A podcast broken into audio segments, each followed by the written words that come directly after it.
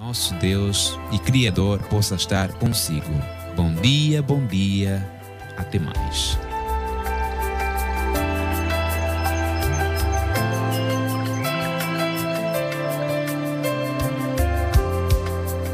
Escondi a tua palavra no meu coração para não pecar contra ti. A palavra do Senhor com o pastor Calueto Kisanga. Bênçãos, sejam abençoados, meus queridos amigos que nos acompanham nestas horas aqui no Amanhecer com Deus, a Rádio Nova 102.5. Hoje continuamos nossa jornada nessas horas frias da manhã, amanhecendo aqui em olhar atento ao Evangelho de Marcos. E hoje apresento uma mulher que sofreu e chorou em 12 anos. Se você lê a Bíblia, deve estar imaginando que falaremos sobre uma mulher que sofreu de fluxo de sangue por muito tempo. Bom, o tema de hoje será fé oculta. Marcos 5, versículos 25 a 28. Ontem, ontem dissemos que esse livro foi escrito por João Marcos, um grande amigo, companheiro de Pedro e Paulo. O versículo 25 diz assim: Certa mulher que havia 12 anos tinha uma hemorragia e que havia padecido muito à mão de vários médicos e despendido tudo que tinha sem contudo nada aproveitar, pelo contrário indo a pior. Ouvindo falar de Jesus, veio por detrás entre a multidão e tocou na sua veste. Atenção aqui. Dizia ela: Se tão somente tocar nas suas vestes, sararei. Eu li três versículos com o meu querido ouvinte que nos acompanha. Aliás, se está indo para o trabalho, pode acompanhar uma Bíblia aí digital no seu dispositivo, ou em casa pode abrir a sua Bíblia mesmo física. E aqui em Marcos encontramos uma história interessante. A, a, o primeiro aspecto que eu quero destacar aqui em Marcos é a descrição propositada de Marcos à grande multidão. É, o versículo 24 diz que uma grande multidão, eu não sei é, é, qual de fato era o número de multidão, mas grande multidão pressupõe uma enchente grandíssima, que o, a, que o trânsito fica congestionado. Então, uma grande multidão seguia, comprimindo. Né? Aí o grave é que essa multidão aqui com Jesus seguia Jesus com curiosidades para ver os milagres que ele realizaria, mas estavam comprimindo Jesus. Só que o, o, o, o contexto aqui é que Jesus estava caminhando até a casa de, de alguém, é, de Jairo, cuja filha estava moribunda, no leito de morte, né, com uma doença terminal. Só que Jesus teve que andar lento, porque uma grande multidão o comprimia. Quem era essa grande multidão? Quero chamar a atenção a essa grande multidão porque provavelmente são curiosos, que o acompanhavam, que seguiam Jesus com curiosidades e provavelmente atrasaram sua caminhada, como mencionei. No meio da multidão, porém, encontrava-se alguém cujo destino seria mudado para sempre pela aparente demora de Cristo. Para, para Jairo, Parecia que Cristo estava demorando demais, demasiadamente para lhe atender o pedido, socorrer a filha. Porém, aquela aparente demora de Jesus era para salvar uma pobre alma, que falaremos hoje. E sempre que Jesus realizasse milagres estrondosos, estava sempre comprimido de uma grande multidão. Multidão curiosa, mas nunca salva, né? Nunca salva. A curiosidade tem feito muitos hoje encherem igrejas, mas sem compromisso. Hoje, aqui em Angola, parece moda ser, ser da igreja. Muitas igrejas cheias e cheíssimas de pessoas. Muitas pessoas apenas com curiosidade de ver como funciona isso, mas nunca salva, nunca interessada em ouvir, nunca comprometida. Por isso, cuidado com os evangelhos ouvidos por aí, que atraem muitas multidões sem operar mudanças genuínas na vida o, hoje os cristãos, as pessoas medem medem um sucesso numa igreja com base na multidão que frequenta aquela igreja. Cuidado com as multidões. Há muita multidão por aí não comprometida em ouvir e ter contato de fato com Cristo. Bom, se vemos muito bem, a, a enfermidade dessa mulher tinha a mesma idade daquela criança, daquela criancinha, filha de Jairo. A filha de Jairo estava doente há 12 anos e a mulher aqui na, na descrição bíblica também estava doente há 12 anos. a sua enfermidade então tinha a mesma idade da criança. Se você comparar Enquanto a criancinha crescia feliz, brincando, alegre, contente, essa mulher estava chorando, chorando, chorando, chorando, 12 anos chorando. Numa, numa experiência, uma estava 12 anos chorando de dor, gastando dinheiro em vários médicos. No outro exemplo, por 12 anos crescia uma criancinha feliz. Né? A filha de Jairo estava doente a caminhada lenta de Jesus foi muito deprimente para o pai, cuja filha estava em leito de morto. Mas a demora de Jesus tinha o propósito de alcançar uma alma que possuía fé oculta. Por isso, irmãos, queridos, dentre as multidões que hoje alegam seguir a Jesus, existem escondidos os fiéis. Numa grande multidão, numa grande assembleia, tem sempre um, um, alguém com uma fé oculta, escondida, aqueles que choram e clamam por justiça, aqueles que muitas vezes se afastaram de Cristo ou da igreja pela má atitude de, de muitos aí na multidão.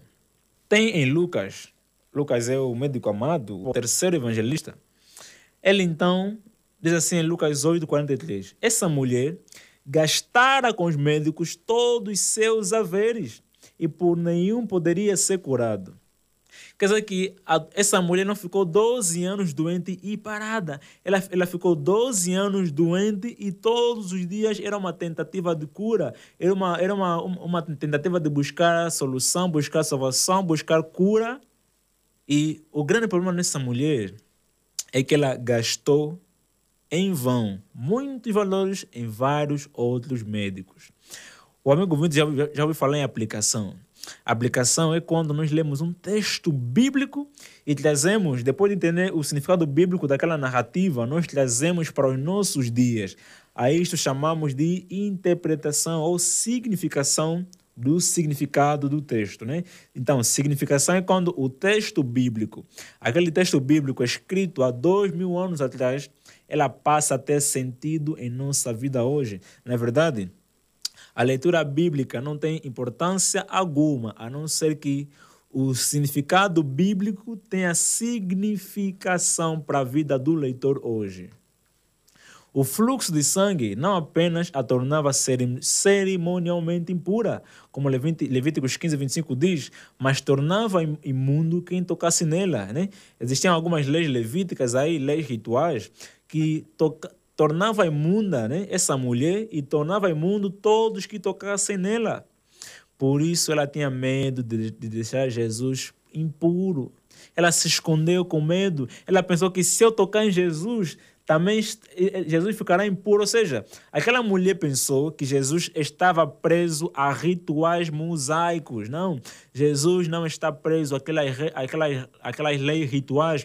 Aquelas leis rituais, leis cerimoniais, tinham um propósito de, de forma didática, ensinar ao povo de Israel lições de santificação, pureza, afastamento da impureza, afastamento de coisas perversas. Só que os judeus interpretaram mal isso, né? E existiam, existiam leis rituais no Antigo Testamento cuja aplicação foi mal entendida pelos judeus do tempo de Jesus. E eles inventaram tantas leis para tentar guardar isso, né? Só que faziam com com irrelevância e com legalismo. Só que hoje também milhares de cristãos, quando vão na Bíblia, no, Antigo Testamento, eles pensam que toda a lei eh, veterotestamentária foi abolida na cruz, mas estão errados. O que a cruz invalidou foram todas as leis cerimoniais, aquelas leis de purificação ritual do santuário, aquilo é que foi cumprido em Cristo na cruz. Porém, a lei moral, a perfeita lei de Deus, tem vigência até hoje e por toda a eternidade. Esses cristãos que alegam que a lei foi abolida são cristãos querendo fugir da verdade bíblica e pregam que a lei está ultrapassada, porém a lei é eterna e não poderia ser diferente vindo de um Deus eterno. As leis rituais é que foram abolidas pela cessação do sistema sacerdotal levítico. Então, a mulher estava cerimonialmente impura. O grande problema dessa mulher não era apenas a doença, mas era a impureza ritual. Ela, ela não poderia se congregar com seus irmãos lá nos cânticos de degrau, nas festas judaicas, não poderia se juntar aos demais, porque torna, ela tornava impura todo lugar e coisas e objetos que tocava. Então essa mulher era doente, mas também marginalizada, envergonhada, impura. Era um fardo emocional terrível. Aliás, hoje em nossas igrejas, o grande fardo emocional dos crentes é o pensamento de serem impuros, pecadores. Por isso eles são marginalizados e cuidado com sistemas religiosos que, que marginalizam os próprios membros. Tem algumas igrejas que marginalizam os próprios membros.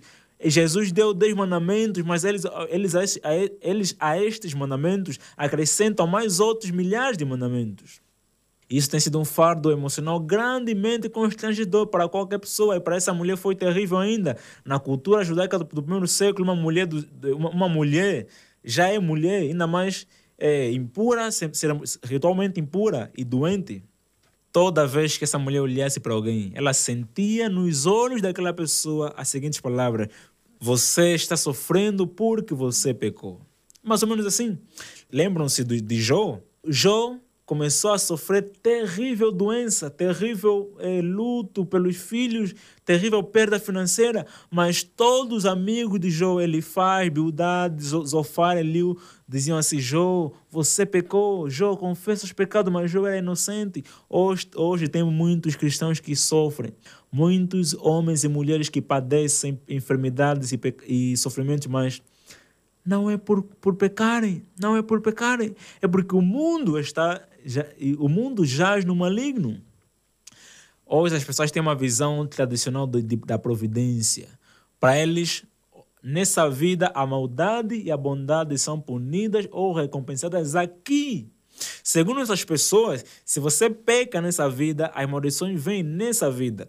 E se você faz boas coisas nessa vida, a recompensa também vem nessa vida, só que, nem, só que nem sempre é assim. A recompensa do cristão está depois dessa vida, está no além. Então não podemos esperar que aquele que peca e vive desgraçadamente vai ter consequências e punição já agora, não. A punição do ímpio estão guardadas para o futuro, na segunda ressurreição, lá é, na morte eterna pelo fogo e pelo enxofre. E a recompensa dos justos hoje estão guardadas após a volta de Cristo. Não podemos supor que todo sofrimento hoje é punição de um pecador, nem supor que toda bênção hoje é recompensa de um justo.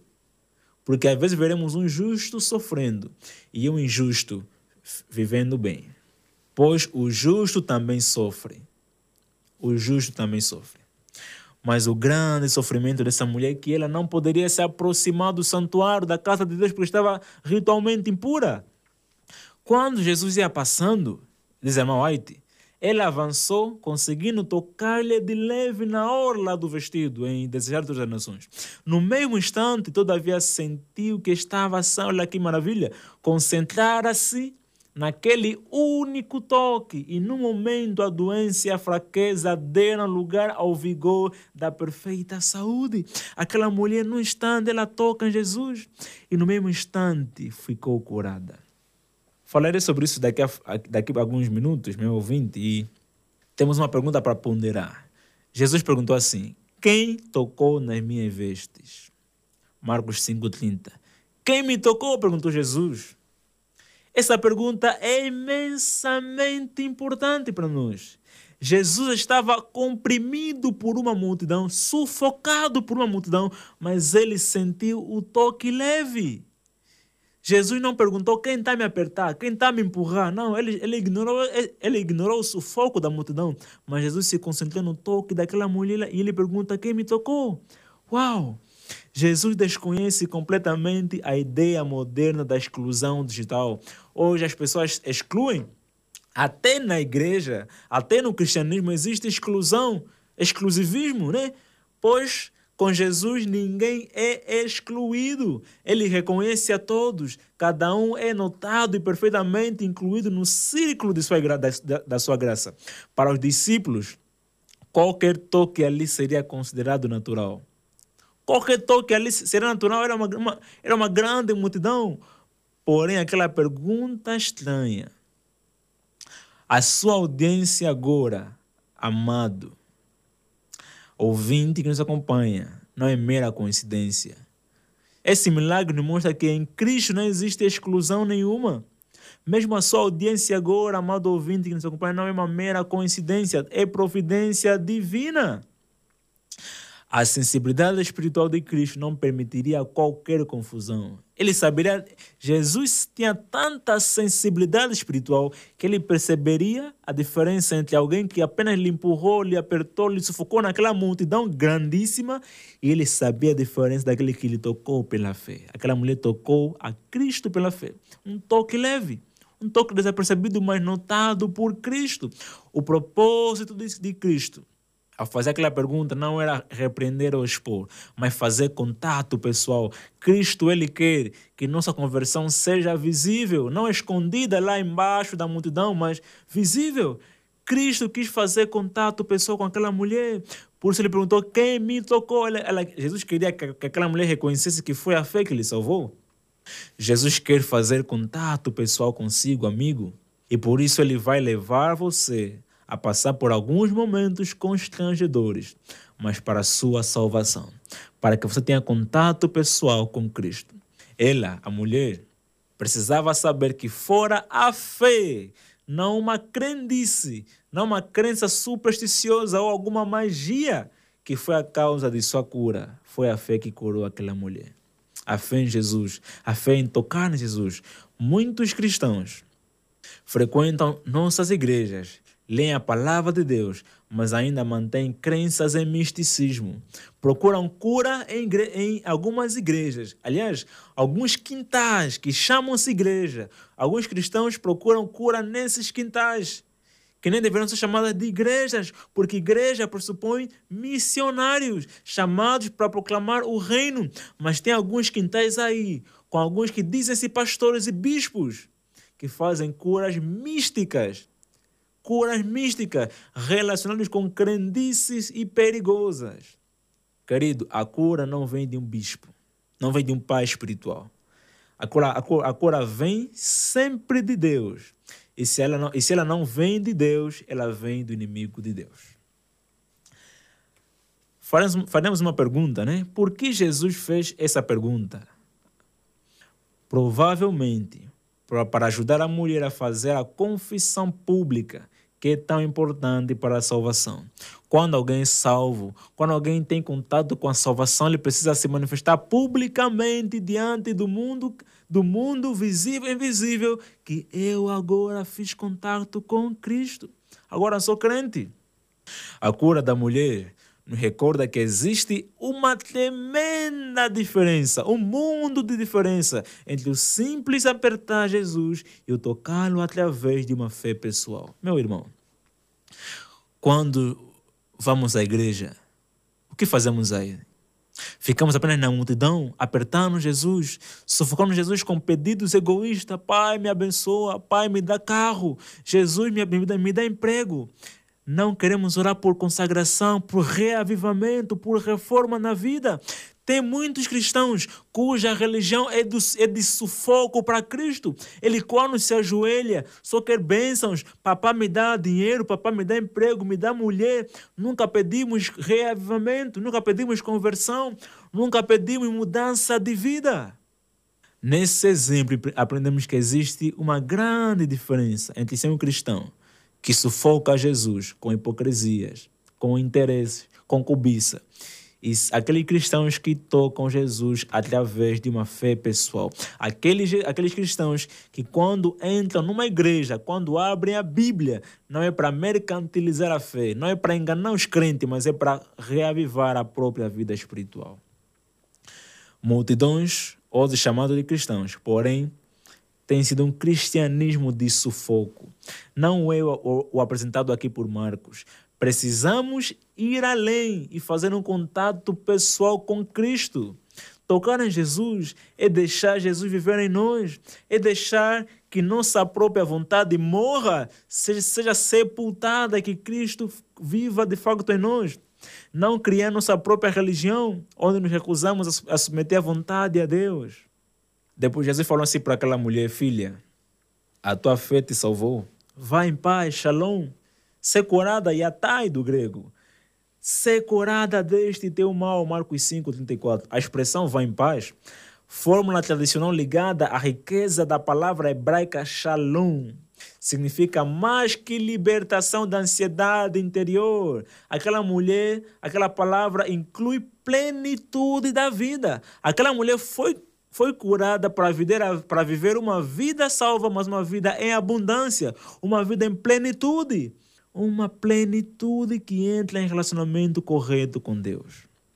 Jesus chamou aquela mulher de filha. Ah, que maravilhoso, né? Paternidade, temos em Deus filiação. O amigo ouvinte consegue sentir o impacto e alívio que foi para aquela mulher que era rejeitada ser chamada de filha pelo Santo Deus, pelo próprio Jesus Cristo. Tem muitas pessoas me ouvindo. Você que me ouve agora, se as, pessoas, se as pessoas conhecessem como é a sua vida, te chamariam de ímpio, pecador, mundano. Mas Cristo conhece você e Ele prefere te chamar de filho. Não há graça maior que esta.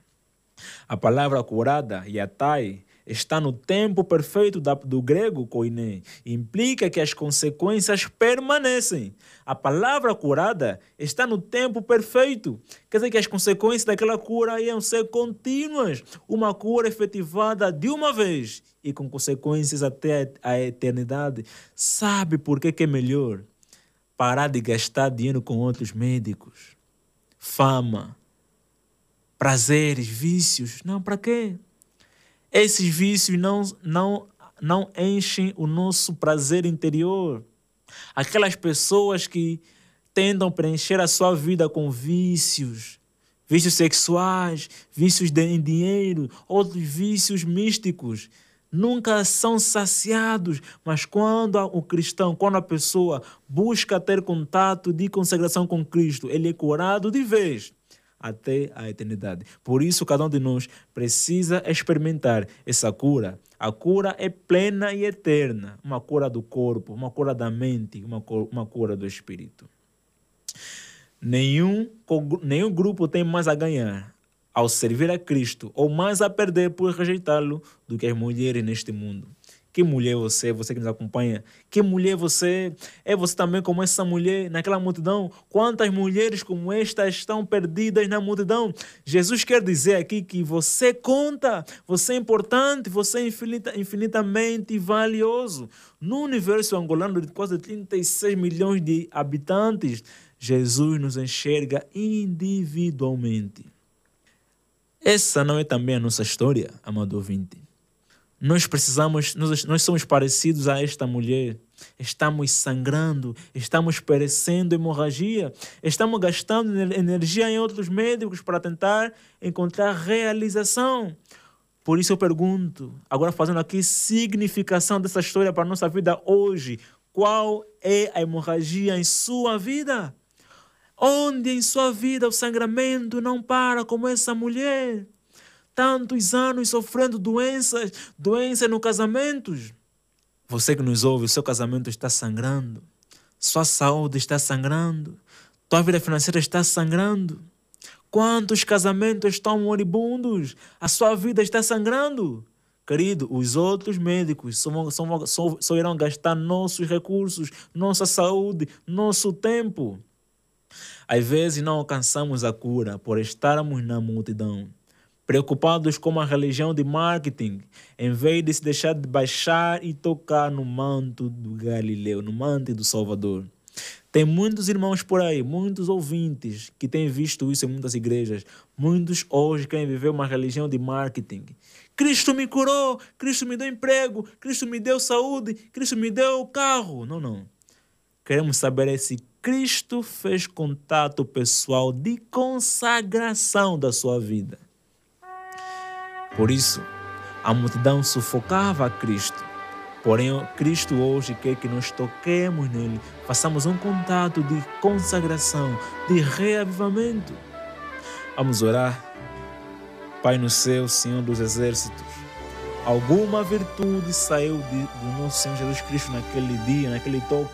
Dunamis, um poder tremendo do Santo Espírito, aquele mesmo poder que saiu do Senhor no toque com aquela mulher.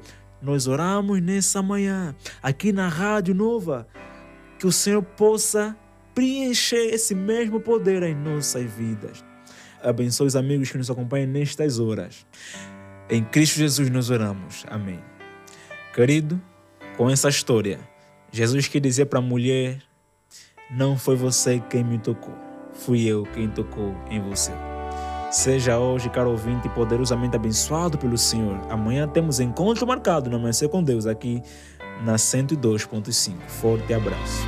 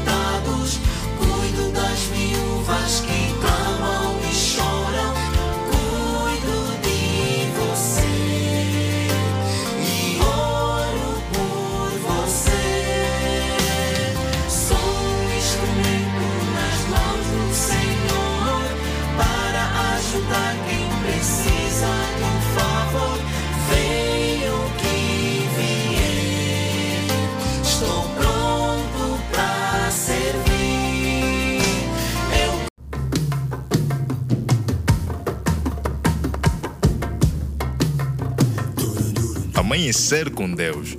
Buscai primeiro o reino dos céus e a sua justiça, e todas as coisas vos serão acrescentadas. Amanhecer com Deus é um programa da Igreja Adventista do Sétimo Dia em Angola. De segunda a sexta-feira, das 5 às 6 horas da manhã. Não perca, contamos consigo. Amanhecer com Deus. Seja Ele o Senhor das nossas prioridades. Amanhecer com Deus. Abra o seu coração e deixe Deus falar.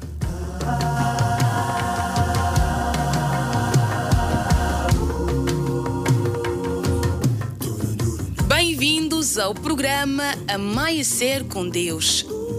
Este é o programa da Igreja Adventista do Sétimo Dia em Angola. Bem-vindos e que a graça de Deus e a comunhão do Espírito Santo esteja com cada um de nós.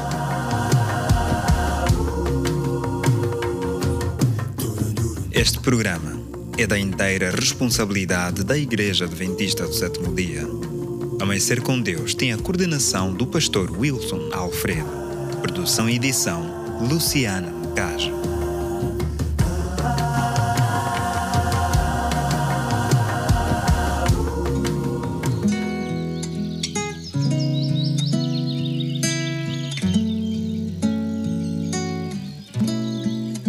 Com Deus ao amanhecer. Será que em meio a grandes sofrimentos continuaremos confiantes em Deus? Olha o que o profeta Jeremias diz: Tornei-me motivo de riso de todo o meu povo.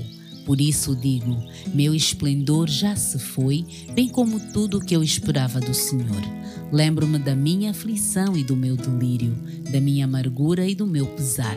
Lembro-me bem disso tudo e a minha alma desfalece dentro de mim. Lamentações capítulo 3, versículos 13 até 20. Haverá momentos em nossa caminhada em que passaremos por algum tipo de sofrimento. Veja que Jeremias estava a passar por um sofrimento, assim como nós também estamos propícios a passar. Mas existe sim uma saída e Jeremias deixa claro quando diz: Todavia lembro-me também do que pode dar-me esperança. Graças ao grande amor do Senhor é que não somos consumidos, pois as suas misericórdias são inesgotáveis, renovam-se cada manhã. Grande é a tua fidelidade, portanto, nele porei a minha esperança. No momento de maior tristeza e de grandes dificuldades, Jeremias recorreu a Deus e encontrou força para seguir adiante. Por maior que seja o seu sofrimento, não desista. O amor de Deus é infalível, independente das circunstâncias. Confia, pois o Senhor está do seu lado. Bom dia! Deus, bom dia, bom dia.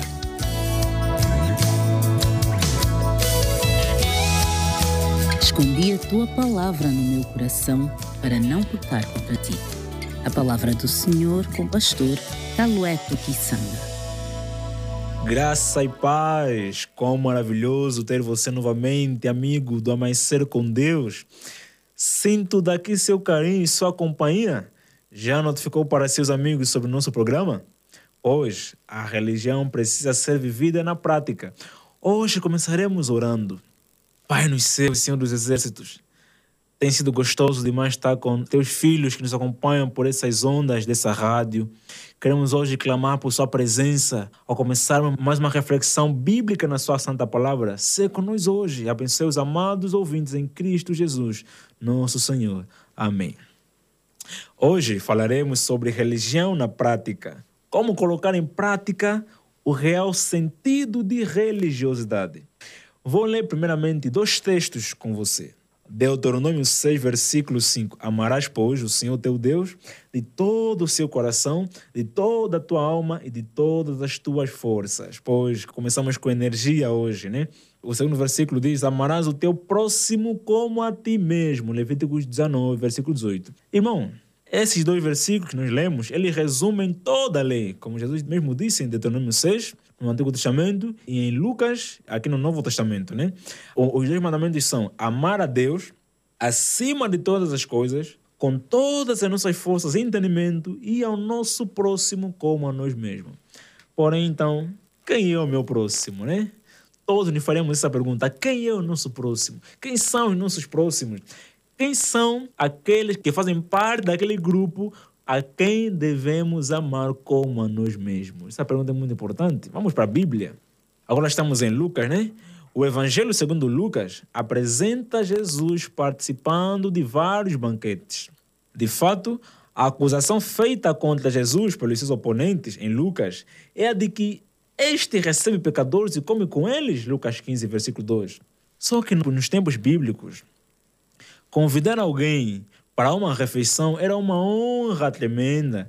Tinha um significado de oferecer paz, confiança, fraternidade. E quando olhamos Jesus, é, a religião do tempo de Jesus era tão deturpada que os religiosos do tempo de Jesus desprezavam muitas classes de pessoas, cobradores de impostos, né? gentios.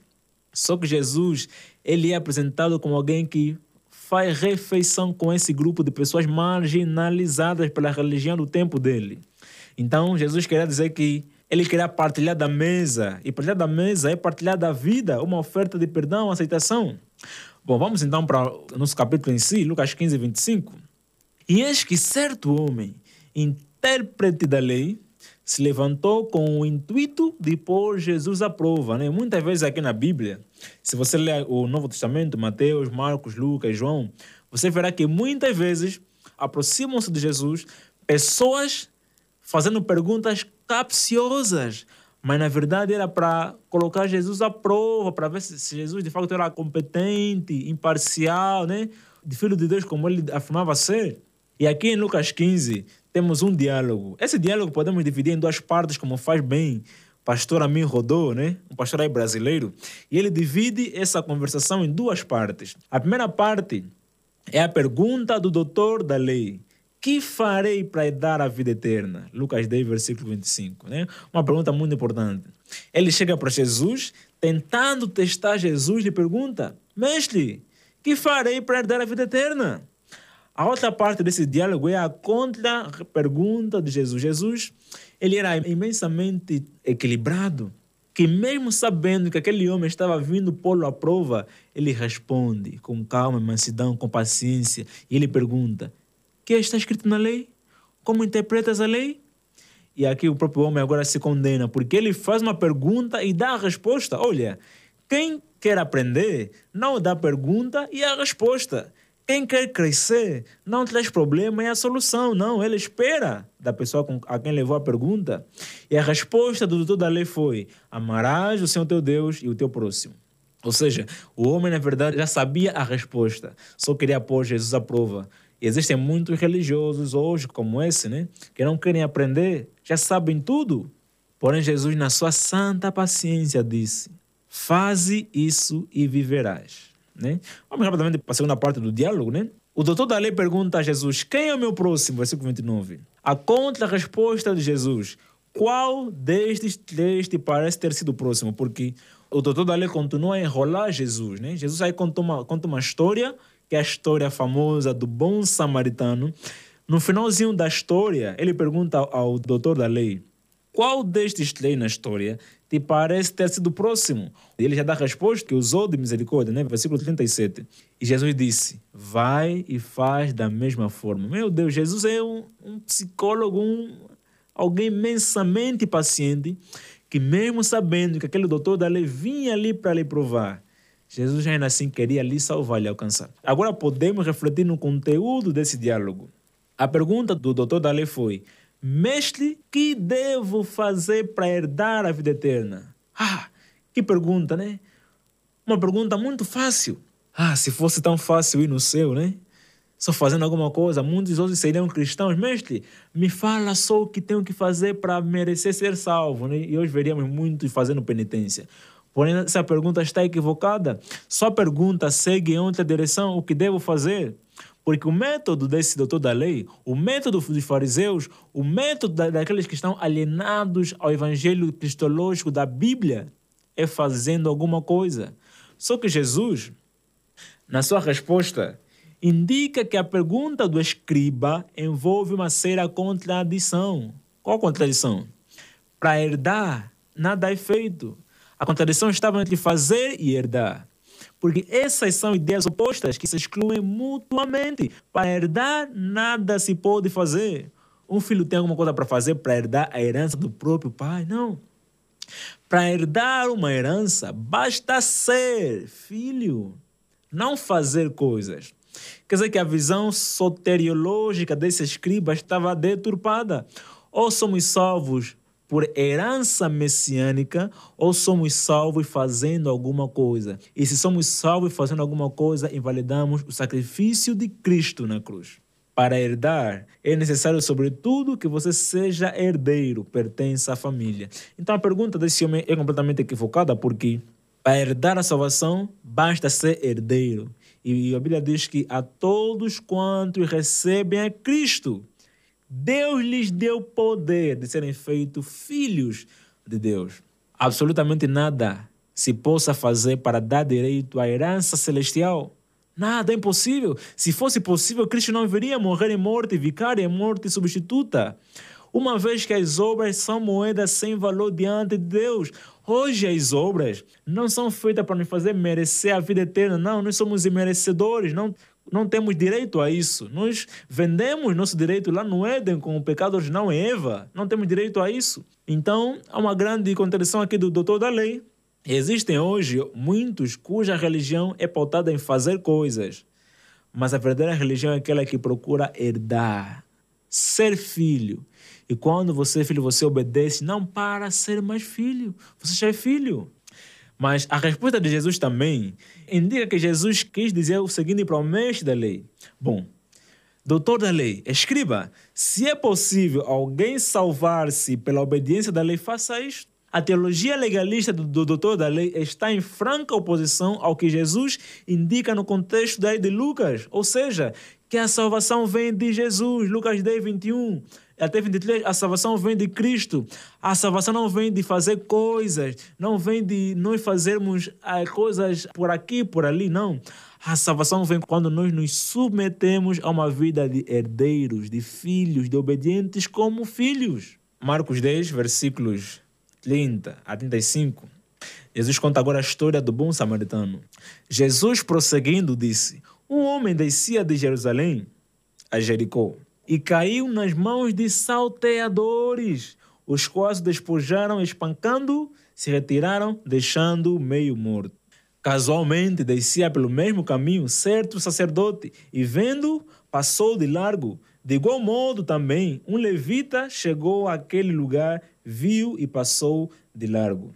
Mas um samaritano, diz a Bíblia, que ia de viagem, chegou perto dele e, vendo, encheu-se de compaixão e, aproximando-se, atou-lhe as feridas, deitando nele azeite e vinho e pondo sobre a sua cavalgadura, levou-o para uma estalagem e cuidou dele. No dia seguinte, deu dois denários, salário de dois dias de serviço. Deus ao hospedeiro e disse-lhe: Cuida dele, e tudo que gastares a mais, eu te pagarei quando voltar. Uau, que, que história maravilhosa! Assim, Jesus conta essa história porque alguém fez uma pergunta. A pergunta foi: Quem é o meu próximo? Ele perguntou, mestre, que devo fazer para herdar a vida eterna? Jesus respondeu: é, o, o, que você acha? Ele falou: amar ao, ao, meu próximo como a mim mesmo. Agora a pergunta é: quem é o meu próximo?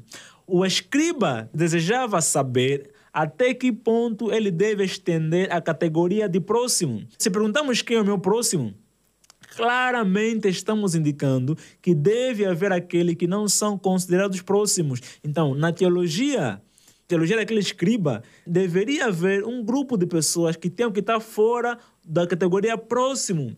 E nesse grupo de pessoas, é, como veremos amanhã no, no outro sermão, os fariseus tinham alguns grupos de pessoas a quem segregavam, separavam da comunhão, separavam da congregação, da sinagoga, por pensar que não estavam na categoria de próximos.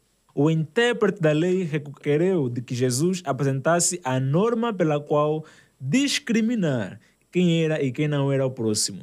É como se ele perguntasse: Mas Jesus, quem é o meu próximo? O branco ou o negro? O alto ou o baixo? Filho de quem? Pai de quem? De qual religião? De qual país? Quem é o seu próximo, né? Quem é o meu próximo? A história contada por Jesus mostra na estrada um ferido semi-morto, coberto de sangue. Assim, então, é impossível identificá-lo. Ou que ele se identifique, é impossível estar semi-morto aí na estrada. Quem é ele, como eu dizia? Quem é ele? É filho de quem? Qual é a sua profissão? Qual é o seu status? Ele é rico ou é pobre? Ou, mais importante ainda, qual é a sua raça? Judeu, samaritano ou outro gentil? Estas, em geral, são as perguntas que costumamos a fazer. Hoje nós nos perguntamos, mas a quem vou amar? A quem como cristão vou acolher, vou dar esmola, vou dar pão, vou dar atenção? A quem? A quem? Porque hoje cada religião criou a sua própria categoria de próximo. Hoje cada pessoa, cada cristão está a criar a sua própria categoria de próximo. Agora mais com esse arauto, com esse renascer da exclusão digital, né? Hoje as pessoas fazem a própria categorização de quem vão considerar irmãos. Alguns consideram irmãos apenas os da mesma raça, da mesma tribo. Mas não. Porque casualmente, diz a Bíblia, descia um sacerdote por aquele mesmo caminho e vendo, passou de largo. Que vergonha! A Bíblia diz que naquele caminho onde estava um doente, morrendo, né? Passou naquele caminho um sacerdote.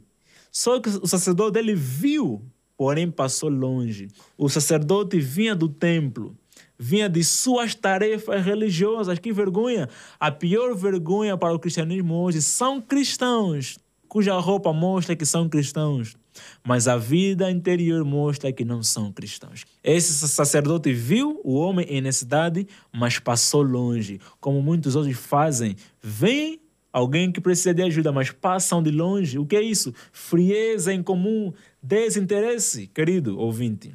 O antônimo de amor não seria ódio, seria frieza, indiferença. Aquele sentimento de que você até não odeia a pessoa, mas também você não lhe ama. Você não deseja o mal da pessoa, mas também você não lhe ajuda, não lhe abençoa com as suas capacidades. Um triste retrato de pessoas que se apoiam na letra da lei, Podemos dizer que, a menos que o amor de Cristo habite no coração, a obediência será mecânica, fria e legalista. De modo semelhante, um levita descia por aquele lugar, versículo 32. O levita também passou de largo. Passar de largo, passar distante, tornou-se a expressão proverbial para descrever indiferença, distância e afastamento. Mas certo samaritano, em Lucas 10, certo samaritano. Ai, o amigo ouvinte não consegue imaginar quão incômodo foi aos ouvidos do- de um judeu Jesus falar bem de um samaritano, porque os samaritanos e os judeus tão rivais que se um judeu tivesse que escolher dar uma volta de 4 quilômetros do que passar perto de um samaritano, ele preferia dar a volta dessa grande quilometragem, porque os judeus odiavam os samaritanos, lhes segregavam. Só que Jesus pegou o pior exemplo para mostrar que muitos judeus viviam uma religião de fachada, uma religião sem compromisso cristão, uma religião distante de Deus. Curiosamente, o samaritano é o único não religioso da história e ele resolve se mover. Você já ouviu aquela frase que eu não concordo muito, mas você já ouviu com certeza que existem mais fora da igreja do que dentro da igreja pessoas de amor. Com certeza sim, né? Mas também quando o amor é sem lei, também o amor é amor falso, né? É sentimentalismo. Amor sem obediência é sentimentalismo e obediência sem amor é legalismo. Qual destes três te parece ter sido próximo? Do homem que caiu nas mãos dos salteadores. Observe que, surpreendentemente, o próximo não é o homem caído, mas aquele que pratica a ação do amor. Em outras palavras, o próximo não é aquele que o objeto da ação. O próximo não é aquele a quem a ação recai, mas o próximo é o sujeito da ação, aquele que executa a ação. Quem executou a ação foi o samaritano, então o samaritano foi o próximo, o próximo do objeto da ação, o próximo do doente, daí do perdido, do homem que foi espancado no caminho. O próximo não é aquele a quem se serve, mas é aquele que serve. Então a pergunta estava errada. Da perspectiva de Jesus, nós não podemos escolher quem será o nosso próximo, mas apenas viver e agir como próximo. Então, aquele escriba não deveria perguntar a Jesus quem é o meu próximo, mas ele deveria se perguntar quem eu sou. Os vilões da história são os menos prováveis. O religioso, né? o sacerdote e o levita, membros da tribo sacerdotal, são estes os religiosos profissionais, aqueles que enchem a igreja de profissionalismo religioso, mas sem compromisso. Aqueles que conhecem o mandamento do amor, mas nada sabem do amor real. O sacerdote e o levita eram escravos do personagem que interpretavam na trágica simulação religiosa que eles viviam. Eles viviam um teatro, viviam uma dramaturgia, era uma, um teatro que eles faziam, né? E sendo personagens, eles não eram pessoas reais. Meus irmãos, nas igrejas cristãs hoje existem muitos personagens, mas não são pessoas reais. Eles simulam cristianismo, simulam religiosidade, mas não fazem isso na prática de facto. A nossa religião é de interpretação ou é real? Interpretamos como atores ou vivemos de facto? É precisamente no ponto da ação que a religião deixa de ser mera teoria ou uma questão de regras e se encarna na realidade. Querido, com a história do samaritano, Jesus para sempre deixou claro que a pergunta real não é quem é o meu próximo, mas quem eu sou. E é só então que podemos aceitar o desafio de Jesus seriamente. Vai tu e faze o mesmo. Depois que o doutor da lei entendeu que a pergunta não é quem é o meu próximo, mas quem eu sou, Jesus diz assim: vai tu e faze o mesmo. Executa o mesmo que fez aquele samaritano. Não siga o exemplo do profissional religioso, do sacerdote, do levita, mas siga o exemplo daquele samaritano que entendeu que quando eu digo que amo a Cristo, esse amor se manifesta no trato com os meus irmãos na fé. Quando eu digo que amo ao Deus invisível, esse amor se manifesta na forma que eu trato aqueles que são visíveis: o pai, a mãe, os filhos, a esposa, o esposo, os irmãos, os desconhecidos. Querido ouvinte, o apelo de Cristo é: vai tu e faça o mesmo. Faça o mesmo que aquele homem fez, amar de fato e amar de verdade.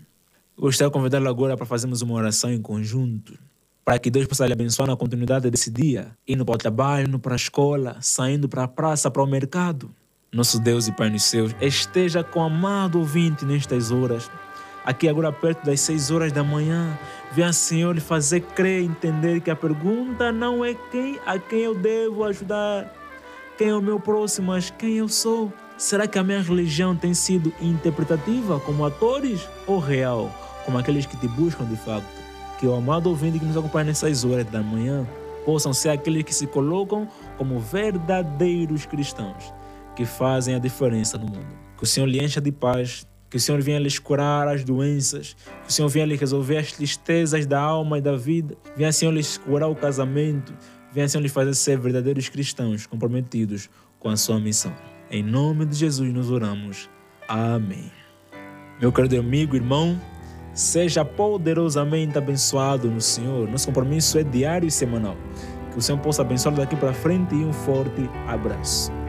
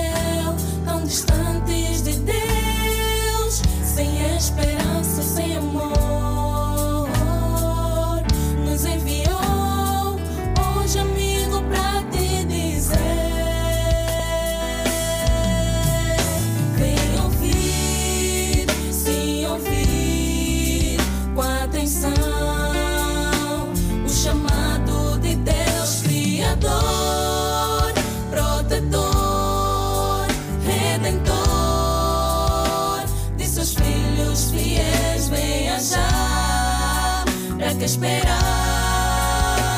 O inimigo não está a descansar. Me dê a mão, Deus está te esperar. Vem ouvir, sim ouvir com atenção o chamado de Deus Criador,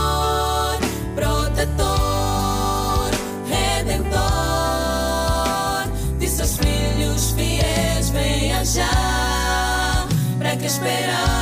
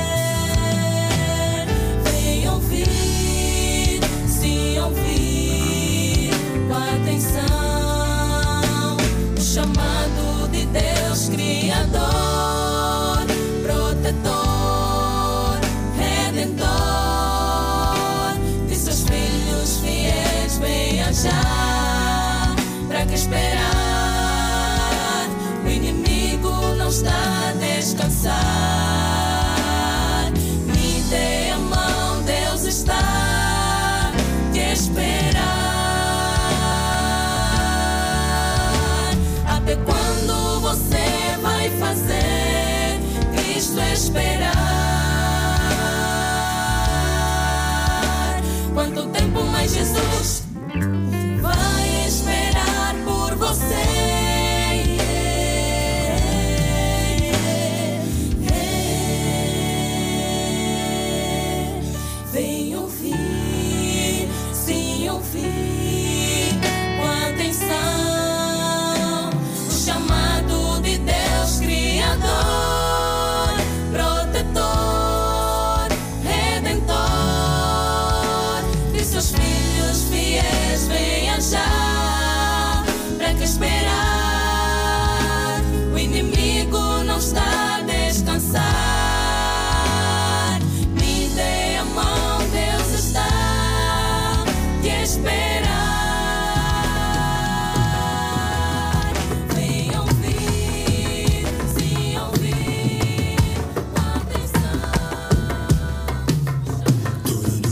Amanhecer com Deus.